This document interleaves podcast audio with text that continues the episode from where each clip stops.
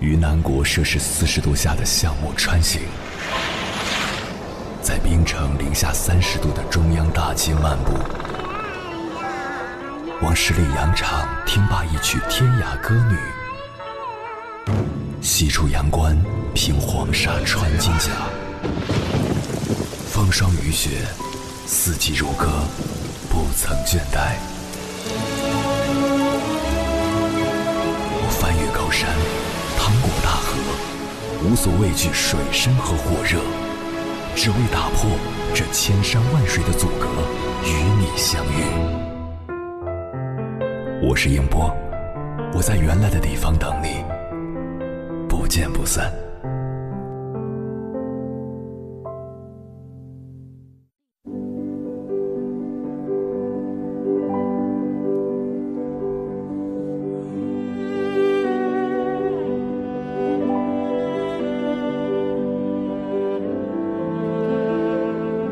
前两天看到了白岩松的一则视频，里面有句话戳中了我：想要养儿防老几乎不可能，不是儿子不孝顺，而是一对小年轻，上面四个，上面这四个顶上还剩两三个呢，请问他养得起吗？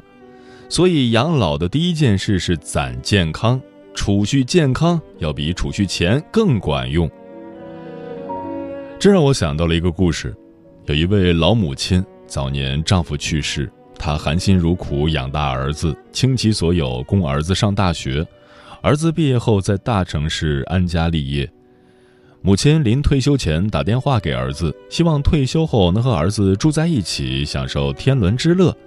没想到几天后，儿子回电说：“妈，经过我们全家人的商量，我们不欢迎你和我们一起住。你把我养大，按市价计算，大概是十五万元。”我现在给你账户打了二十万，你不要再来打扰我们了。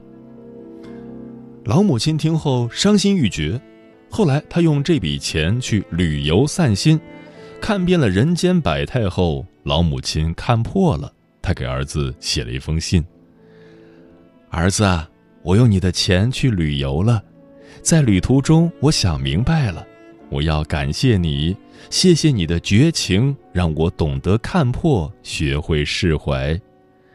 世上的亲情就如云烟，风起即散，一切都是无常。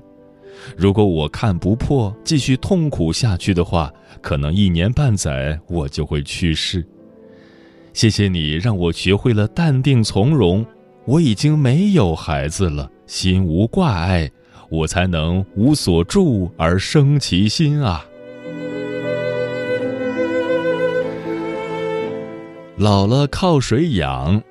这位老母亲的经历让人沉思。都说养儿防老，可是把养老完全寄托在孩子身上是非常不靠谱的。凌晨时分，思念跨越千山万水，你的爱和梦想都可以在我这里安放。各位夜行者，深夜不孤单。我是迎波，绰号鸭先生。陪你穿越黑夜，迎接黎明曙光。今晚跟朋友们聊的话题是：人老了靠谁养老最可靠？关于这个话题，如果你想和我交流，可以通过微信平台“中国交通广播”和我分享你的心声。越过山丘，谁在等候？跨过河流，你已走了很久。我想，你应该一直在等候，怀着同样的心事，保持最初的温柔，等候我的不远万里，在今夜与你邂逅。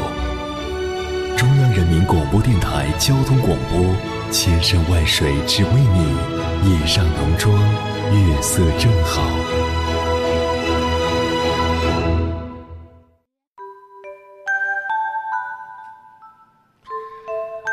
抖音上有位酷爷爷糯敏和，他的生活让年轻人看了都非常羡慕，因为他是坐在飞机上展示生活的。他会驾驶飞机去看天鹅，会在草原上空飞翔俯瞰草原上的羊群，会在沙漠上空飞行，一边给观众展示乌海市新修的黄河大坝，一边科普黄河水位变化后乌海湖形成的原因。每个视频结束时，他都会喊一句：“哈哈，我是糯敏河。”在他的声音里，你听不到沧桑；在他的视频里，你能看到生命的力量。老年人的生活充满无限可能，老人们也不该被世俗的偏见所捆绑。朝气蓬勃的只能是年轻人吗？人老了就应该死气沉沉吗？当然不，身体会老去，但青春躁动的心却可以保持。老年只是一种年龄上的划分，并不是生活方式的界限。接下来，千山万水只为你，跟朋友们分享的文章选自格物读书，名字叫《选择适合自己的养老方式，才是晚年幸福的保证》，作者三三。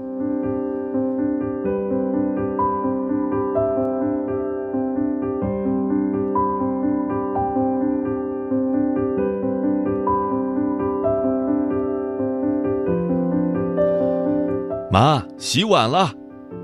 你能想象这是一个教授吃完饭后对自己八十岁的母亲说的话吗？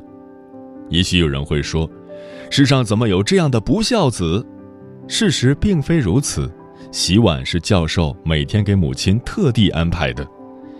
教授对自己的学生这样解释：母亲即使老了，但在他眼里，儿子永远需要他的帮忙。让他洗碗，他就会感到被需要，一整天就会过得充实。深以为然，很多人都知道要孝敬老人，但却常常矫枉过正。他们把老人当成没有自理能力、需要年轻人包办一切的废物，以为只要给老人吃好喝好，满足生活物质和安全的需求，就是最大的孝顺。殊不知，这种废物式养老其实是对老年生活的一种绑架。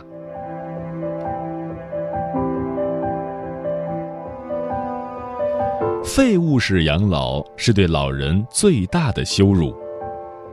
特蕾莎修女说过：“孤独和不被需要的感觉是最悲惨的贫困。人年纪大了，最害怕的不是老去，而是老无所用。”对老人来说，年龄的增长不可避免，但只要自己还有用，还能发挥余热，生活就依然有意义。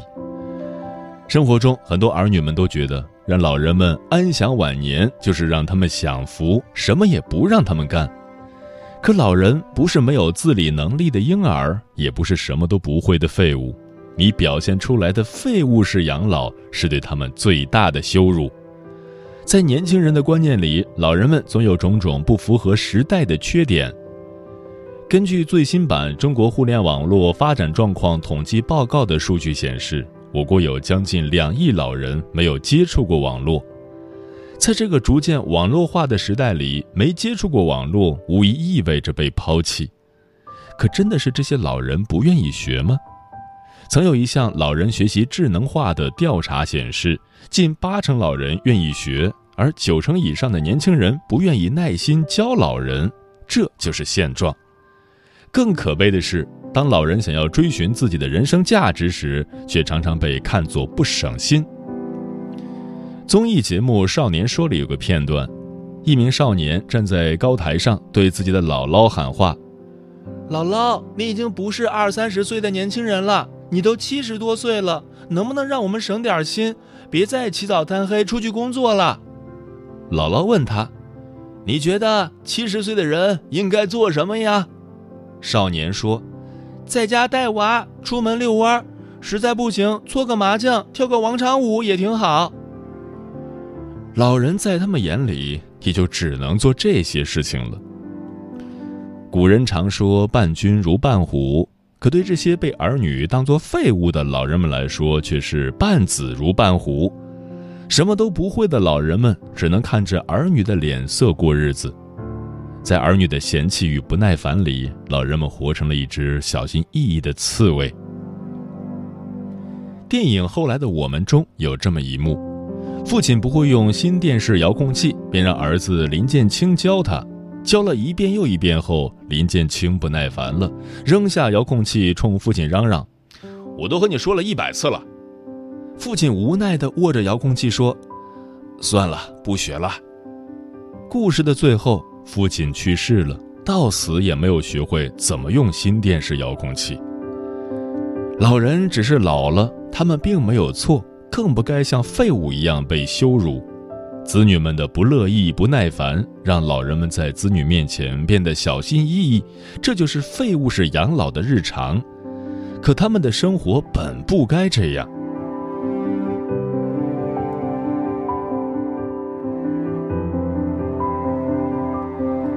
真正的尊重是倾听老人的真实想法。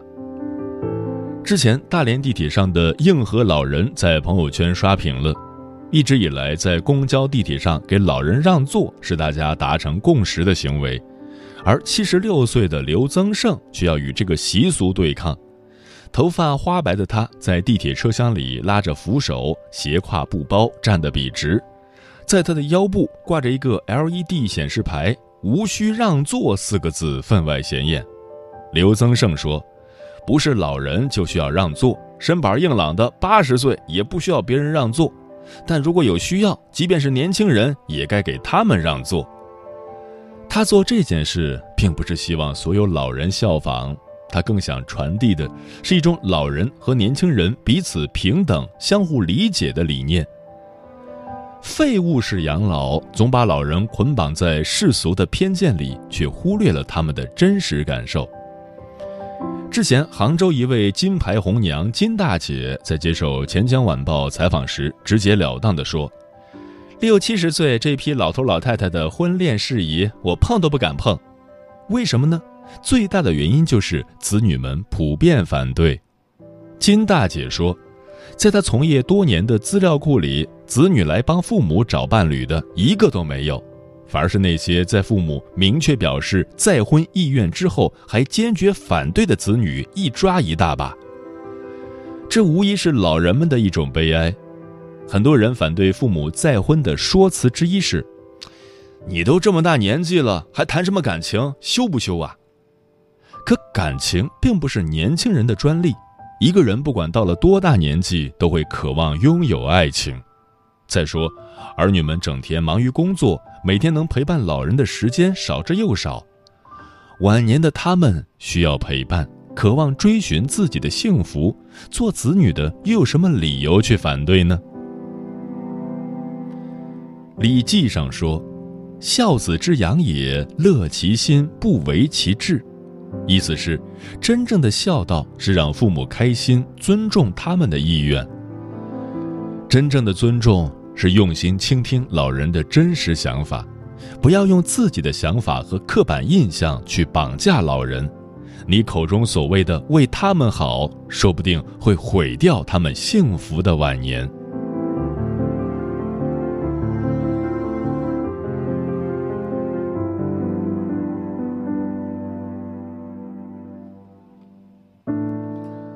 不服老，才能绽放自己的光彩。塞缪尔·厄尔曼说：“岁月让人衰老，但如果失去激情，灵魂也会苍老。年龄老不是真的老，人真正的老是服老。废物式养老剥夺了老人们和年龄对抗的自由。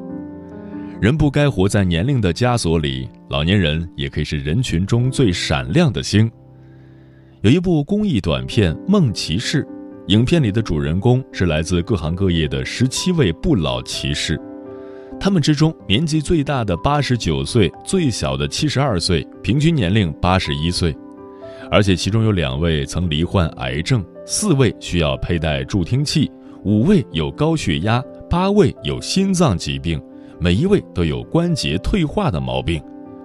然而，他们却心怀梦想，历时十三天走过一千一百三十九公里，环绕宝岛台湾一圈。他们做到了很多年轻人都没有做到的事，这份勇气与对生命的热爱值得很多人学习。青春对任何人都没有设限，人老了依旧可以生机勃勃。三条建议送给不愿被废物式养老绑架的老人们。一不要轻易给自己设限，人老了真的就什么都不能做了吗？不尽然，年龄无法定义你，只有你自己可以。沃克森·夏安娜曾说：“五十岁时，你开始厌倦世界；六十岁时却是世界厌倦了你。一个人真正老去，不是因为他年纪大了，而是因为他内心承认自己老了。被局限的从来都是思维，而不是年龄。不管活到什么年纪，都要保持一份热爱，不设限的人生才能活得精彩。二，不要活成子女的附属品。儿孙自有儿孙福，莫为儿孙做马牛。父母和孩子是独立的两个个体，不应该相互捆绑。赵朴初先生说过：“父母的家永远是孩子的家，子女的家从来不是父母的家。生孩子是任务，养孩子是义务，靠孩子是错误。凡事都围着儿女转。”不仅自己活得不舒心，有时还会惹儿女嫌弃。为儿女操劳了一辈子，到老了也该拥有自己的人生了。彼此成全，不要活成子女的附属品。三，不要被废物式养老绑架。俞敏洪曾说：“年龄越大的人越固执。”老人晚年要想幸福，离不开一个清醒、明事理的头脑。选择适合自己的养老方式，才是晚年幸福的保证。孩子们忙于工作，你可以和志趣相投的老友们开启抱团养老的同居生活。觉得哪儿都不去没意思，你可以旅行养老，将以前想去的地方全部去个遍。为什么非要在儿女养老里局限呢？靠自己也可以活出晚年的精彩。愿老人们都能活出自我，追寻自由，拥有幸福的晚年。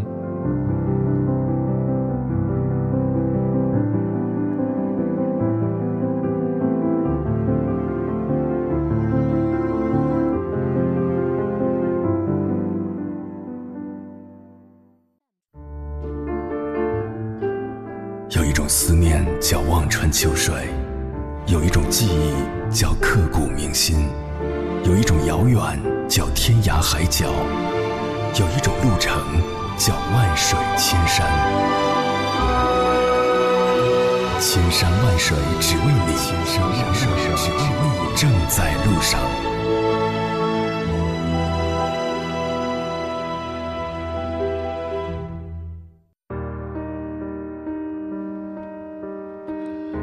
感谢此刻依然守候在电波那头的你，这里是正在陪伴你的千山万水只为你，我是迎波，绰号鸭先生，我要以黑夜为翅膀，带你在电波中自在飞翔。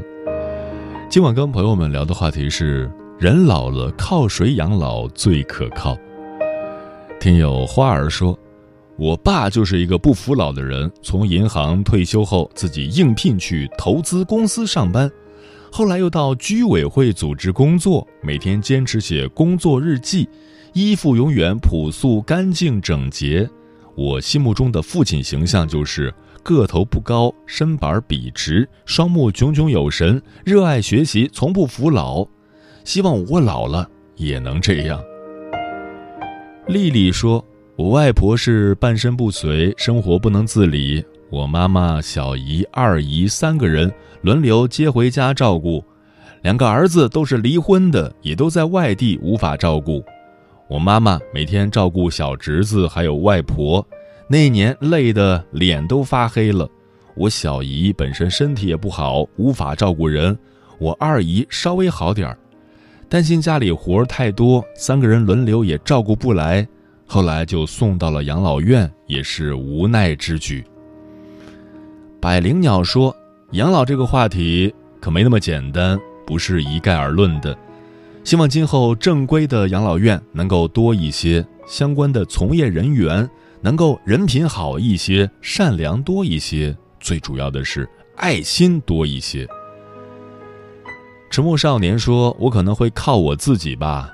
这个物欲横流的时代，我依然向往一生一世一双人的感情，可是现实不一定真的可以。”枕边人会变心，儿女也会因为财产问题闹上法庭。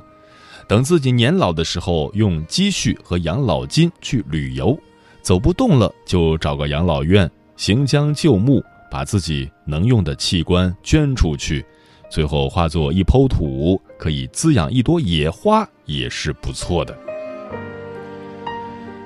晨曦说：“我外婆一百周岁走的，她九十多的时候还给我们洗碗拖地，虽然洗不干净也拖不干净，都要返工，人家乐此不疲。早上起来自己还要锻炼一会儿。他那时候总说。”能帮你们就多帮你们一点儿，我锻炼身体也是想不拖累你们。他到走的前一天都能自理，我很庆幸他的最后几年我陪他度过了，就如同我最初的几年是他照顾我一样。嗯，很多时候我们都用惯性思维将老人划入了固定区域。他们能干什么，不能干什么，从来都没有用心听过他们想要什么。孝顺从来不只是衣食住行，更多的是陪伴和情感。希望每一个子女都能真正的尊重老人，希望每一个老人都能活出自我。谁陪我做执迷的鲸鱼？